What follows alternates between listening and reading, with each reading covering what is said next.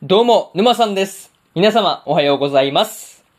今回ですね、白い砂のアクアトープの3話の感想ですね。こちら、語っていきますんで、気軽に聞いていってください。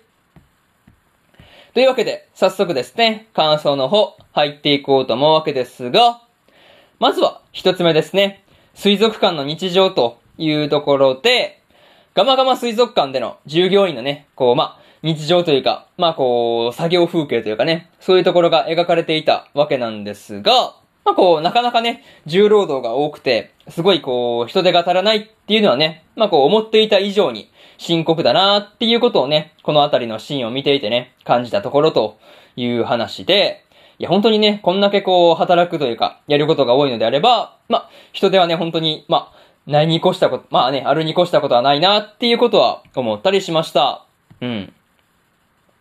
まあ、とかに、あとはそうだな、まあ、グッズ売り場の補給とかでですね、こう、ククルの作ったファーストペンギンのキーホルダーですね。まあ、これに関しては、あまり売れ行きが良くないんだっていうことをね、まあ、こう、まあ、そういうことを、クーヤにね、言われていたわけなんですが、まあ、それをね、こう、風花が買っているっていうのはね、なかなかいいなっていうことを思ったりしました。うん。そう、なかなかね、そういうところが、すごく個人的には好きだったりするという話と、またね、こう、ククルのペンギンたちの、こう、体重測定ですね。こう、まあ、そこに風花が立ち会っていたわけなんですが、すごくね、こう、ペンギンたちがこう、バケツに入ってね、こう、体重測られているっていうところがですね、すごく見ていて可愛かったなっていう話でした。そう。なんかすごく可愛かったっすよね。そう。バケツにこう、ちょこんと入ってね、こう、それでこう、体重測られてるっていうのが、個人的にはめちゃめちゃ可愛いなーっていう風に思いながら、まあ、見ていてね、癒された部分ではあるという話で、まあ、にしてもね、こう、ククルが、チョコのね、こう、異変にすぐに気づいたりするっていうところですね。まあ、そこはですね、こう、普段から、まあね、こう、ペンギンたちを細かいところまで見ている何よりの証拠だなっていうことを感じたりしました。うん、まあ、普段からね、そんなん見てなかったら、ちょっとした異変とか全然気づかないですからね。まあ、それに気づけるっていうところはですね、やっぱりこう、普段からペンギンたちのこともね、含めて、こう、あちこちに気を配ってるんだなっていうところはね、すごく感じられたよという話で、まず、一つ目の感想である、水族館の日常というところ、終わっておきます。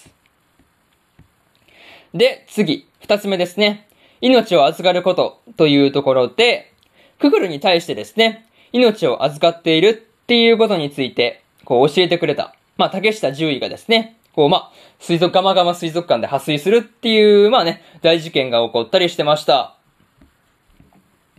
まあ、正直ね、竹下獣医がですね、こう、まあ、予定日過ぎても全然出てきてくれないとかね、まあ、そういうことを、こう、まあ、水族館にね、やってきた時点で言っていたっていうので、まあ、なんとなく、まあ、こういう展開になるだろうなっていう、まあ、予感はしていたっていうところっすよね。そう。まあ、まあまあ言ってたよね。そう。多分覚えてる人も多分何人かいると思うんだけど、まあ、そうそうそう。なんかそういうことはね、結構気づいたなっていう話ですね。そう。まあ、にしてもね、こう、ガマガマ水族館にとってもですね、大事なスタッフである竹下獣医のためにですね、こう、すぐに臨時休館にするっていう指示をね、出すククルがなかなかすごいなっていうことを思ったりしました。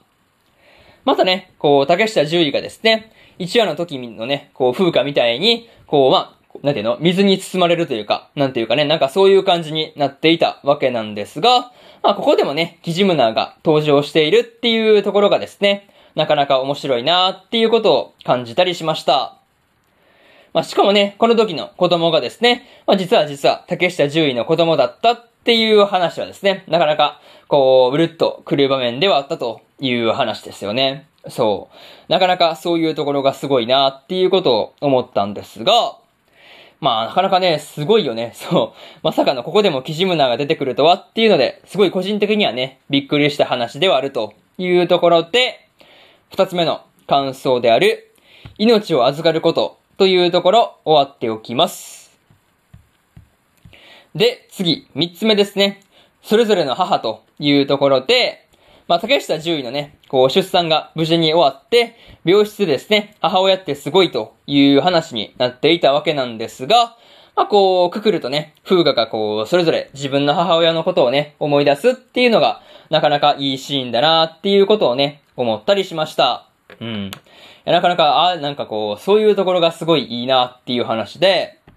まあね、風花もこう、病室を出てすぐにですね、お母さんに自分はガマガマ水族館にいるんだっていうところで、まあこう、お世話になってるんだっていうことをね、メッセージで伝えていたわけなんですが、まあそのメッセージに対してですね、こう、風花のお母さんがなんで返すのかとかね、まあそういうところが個人的には気になる話ではあるというところですね。そう。まあそういうところが気になるなっていう話で、まあそれはね、多分次回あたりで何かしら動きがあるんじゃないかなっていう気はしてます。うん。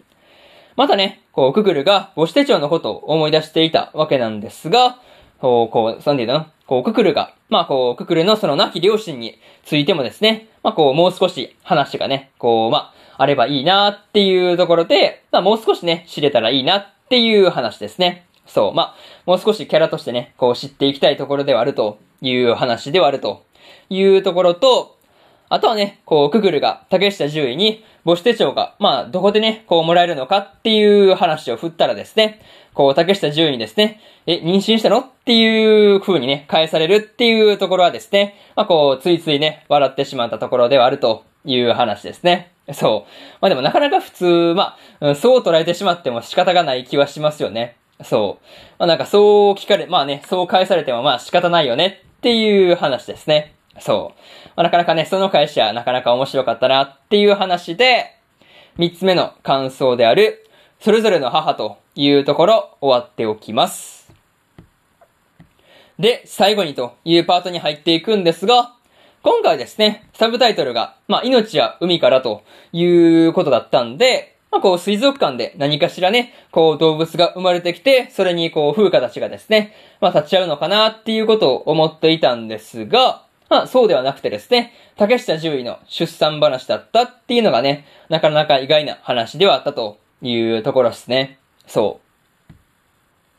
またね、こう、竹下獣医を送っていくときの、こう、カリンがですね、こう、まあ、地元の抜け道とかにね、詳しくて、まあ、やっぱりね、こう、地元民はすごいなっていうことをね、思わされたところでした。そう。なかなかすごいよね。ああいう抜け道とか走っていけるのね。そう。なんかそういうところがすげえっていう風に思ったよという話で、あとはね、こう、おじいがチョコのことをね、自分に真っ先に報告しなかったククルをですね、まあこう、まあ怒っていたわけなんですが、こう、叱るところはね、ちゃんと叱るっていうのがね、やっぱりいいおじいちゃんだなっていうことを思ったりしました。まあね、そういうところがありつつ、こう、次回はどんな感じの話になるのかっていうので、今から気になって気になって仕方がないというところですね。そういうところで、今回の白い砂のアクアトープの3話の感想ですね。こちら終わっておきます。で、先週ですね。先週1話と、先週先々週で1話と2話の感想もね、喋ってるんで、よかったらそっちも聞いてみてくださいという話と、えー、今日ですね、他にも3本更新しておりまして、迷宮ブラックカンパニーの第2話の感想と、魔法科高校の優等生の3話の感想、そしてですね、スカーレットネクサスの4話の感想ですね。この3本更新してるんで、よかったらそっちもですね、聞いてみてくださいという話と、明日ですね、明日は4本更新するんですが、サニーボーイの第2話の感想と、出会って5秒でバトルの第2話の感想、そしてですね、探偵はもう死んでいるの3話の感想と、日暮らしの泣く頃に卒の4話の感想ですね。この4本、1、2、3、4と更新してますんで、あ、更新してますじゃないか。更新しますんで、よかったら明日もラジオの方聞きに来てくださいというところで、本日3本目のラジオの方終わっておきます。以上、沼さんでした。それでは次回の放送でお会いしましょう。それじゃあまたね。バイバイ。